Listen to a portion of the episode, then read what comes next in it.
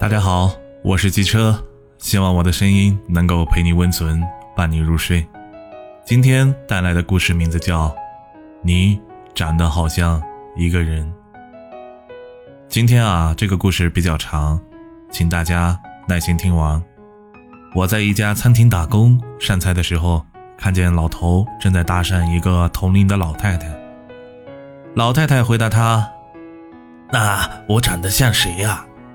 老头说：“我老婆。”哎呦，这老不正经啊，真猥琐！老太太也气到了，说：“你可别胡说，我可是有老伴儿的。”说完起身就走。老头贼心不死，赶紧拦住了老太太，说：“你先别走，听我讲个故事，是我们那个年代的故事。”出于好奇，老太太坐了下来。老头说：“我有一个发小叫柱子，当年柱子十五岁。那个年代啊，没有什么吃的。柱子用弹弓打了一只鸽子回来炖了汤，结果隔壁村的刘小妹跑了过来，慌慌张张，应该是家里出了什么事儿。柱子说：‘大妹子，别着急，喝口汤吧。’刘小妹喝了口汤，终于镇定了些，然后她说。”你有没有看见我家的鸽子？柱子听见吓得哆嗦，不敢告诉他真相，安慰说：“你别难过，鸽子啊一定是迷路了，过几天啊它就回来。”第二天，刘小妹又来了，突然看到天上有一个白色的东西飞过，小妹惊喜地说：“哈，我的鸽子！”柱子说：“那是我的白裤衩，被风吹走了。”小妹叹了口气。眼神暗淡了下来，看着小梅这样，柱子更内疚了，于是给她烧了个土豆。接下来的每一天啊，小妹都会来找她的鸽子，柱子啊每次都会做吃的安抚她，小妹啊每次吃的都很满足。柱子开始期待给小妹做饭，他喜欢上了小妹，他更加愧疚了。有一天啊，小妹刚进门，就看见柱子站在原地等她。柱子兴奋地大喊：“小妹儿，你的鸽子飞回来了！”小妹啊，还没说话，柱子就从身后掏出了一只灰鸽子。小妹看了看，说道：“嗯，我的鸽子是白的。”柱子说：“这几天啊，太阳多毒啊，准是你白鸽子被晒黑了。”小妹听之后：“你当我傻呀？”柱子只好招了，承认鸽子是被他吃掉的，他愿意补偿。小梅说：“那你一辈子都给我做饭吧。”于是啊，他们就开始处对象了。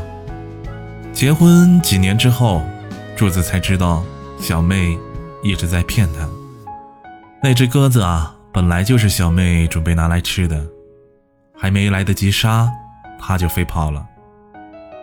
小妹喝下那碗汤的时候，就知道那是自己的鸽子，但是啊。柱子的厨艺实在是太好了。后来，他每天都假装去找鸽子，其实是蹭吃蹭喝。结果在这期间喜欢上了柱子，他假装在等鸽子，其实啊是在等柱子对他动心。他等到了。老头看着老太太问：“我的故事怎么样？”老太太说：“听得我都馋了。”老头笑了，说：“那我再给你讲一个故事。五十年前，我有个工友叫小高，他是厂里最厉害的技术员。他的女朋友叫芳芳。我们厂里一共有五朵金花，芳芳啊就是第六朵。小高在第二车间，芳芳在第三车间，他俩感情特别好，一分钟见不到都很难。”对他们来说啊，隔着一个车间啊，就像是在异地。小高下定决心要成为车间主任，这样就能自由穿梭的在两个车间之间，就能每时每刻都能看见芳芳了。于是小高开始努力上进，经过了很多个日日夜夜，组织上啊，终于看到了他的努力，结果派他去西北支援建设了。这下完了，他们真的。成异地了。走的时候，小高让芳芳等他两年，到时候啊，他们就结婚。结果小高到了西北，才进职工宿舍呢，就被组织带进了沙漠，加入了一个保密项目，从此啊，跟外界断了联系。这一去就是四年。四年之后，小高一回到职工宿舍，就看到了床头堆满了来信，全是芳芳的。第六封信，小高同志，我很想。第十九封信，小高同志，我在解放路发现了一家小吃，味道特别好，等你回来啊，我们一起去。第三十八封信，小高同志。你为什么一直不回信？是不是和其他的女同志发展出了战斗友谊？我也要去隔壁的车间和小李发展。第三十九封信，小高同志，上一封信是我意气用事了，都是骗你的，我根本没有和小李同志发展。小高一封一封的拆开信，看得又笑又哭。他拿出了最后一封信，小高同志，我妈给我介绍了对象，如果今年国庆之前你还不回来，我就得嫁给他了。国庆，小高一身冷汗。现在已经是十月中旬，国庆已经过去两周了，他立马去赶火车，心急火燎，赶了两天时间。才回到老家，他直接冲到了芳芳家。她不在，是啊，她都嫁人了。他失魂落魄的去了芳芳提过的那家小吃摊，他点了碗面，吃着吃着就哭了起来。这时，一个熟悉的身影出现在他的身前，是芳芳。他正微笑的看着他。后来啊，小高才知道，原来芳芳每天都会在这里等他。到国庆那天，小高又没有出现，芳芳发誓，他再也不来这儿了。结果呀，他还是来了。当他们之间只隔了一堵墙的时候，他们熬不过一分一秒；当他们之间隔了千山万水的时候，他们反而熬过了四年。他一直等他回来，他等到了。老头的故事讲完了，老太太点点头说：“真是个好故事，还有吗？”老头接着说：“那我讲一对老夫老妻的故事。男的叫老吴，老吴跟他的老伴儿结婚四十年。”为了庆祝他们的结婚纪念日啊，儿子给他们报了一个旅行团，去美国玩。老吴很兴奋，每天都在练英语。老伴儿埋汰他，练了两星期，只学会了三句话。他们到了美国，导游带他们到时代广场自由活动。老吴特兴奋啊，见到外国人就招手，嘴里不停的说海喽啊海喽啊，你们都海喽。这是老吴学的第一句英语。他们一路看一路逛，老吴见到什么都问：“这个 how much？那个 how much？” 这是老吴学的第二句英语。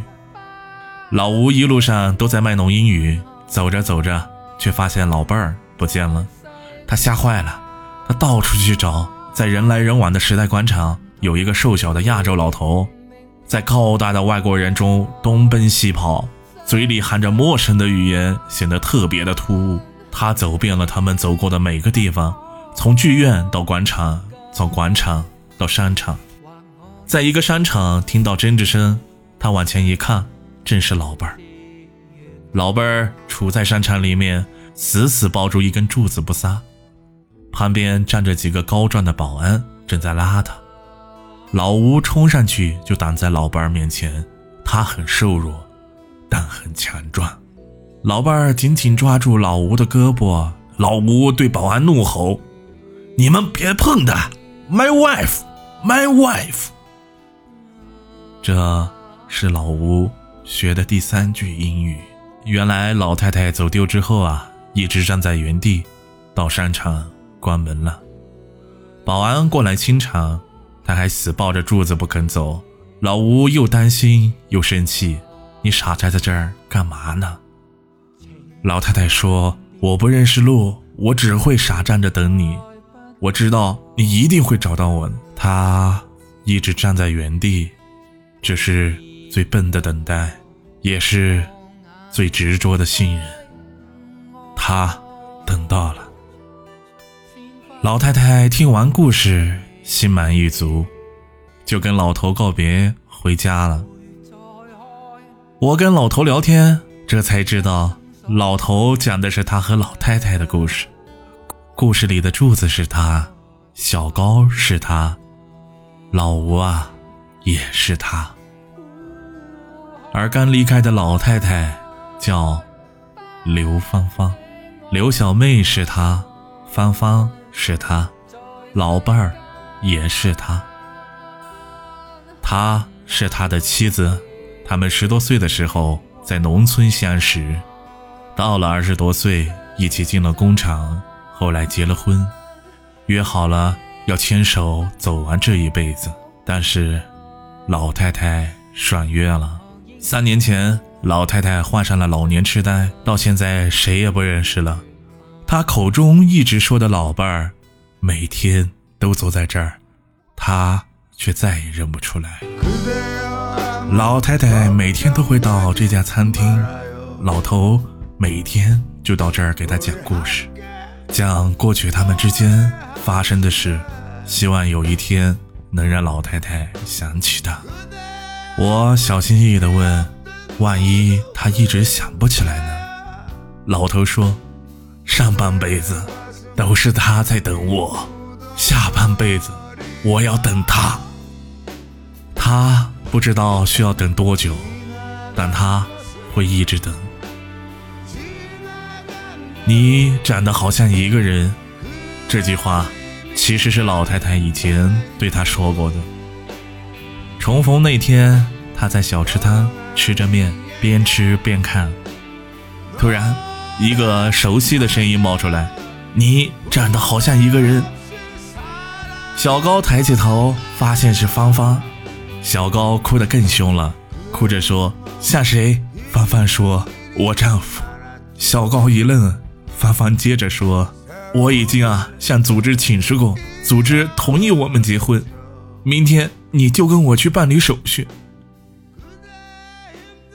你长得好像一个人。本来以为这是最老的搭讪，没想到是最深情的告白。有一天，老太太照常来了，我算着时间，老头也差不多该到了。这时，门被推开，进来的却不是他，是一个年轻人，长得跟老头很像，胸前佩戴一朵白花。他坐在了老太太对面。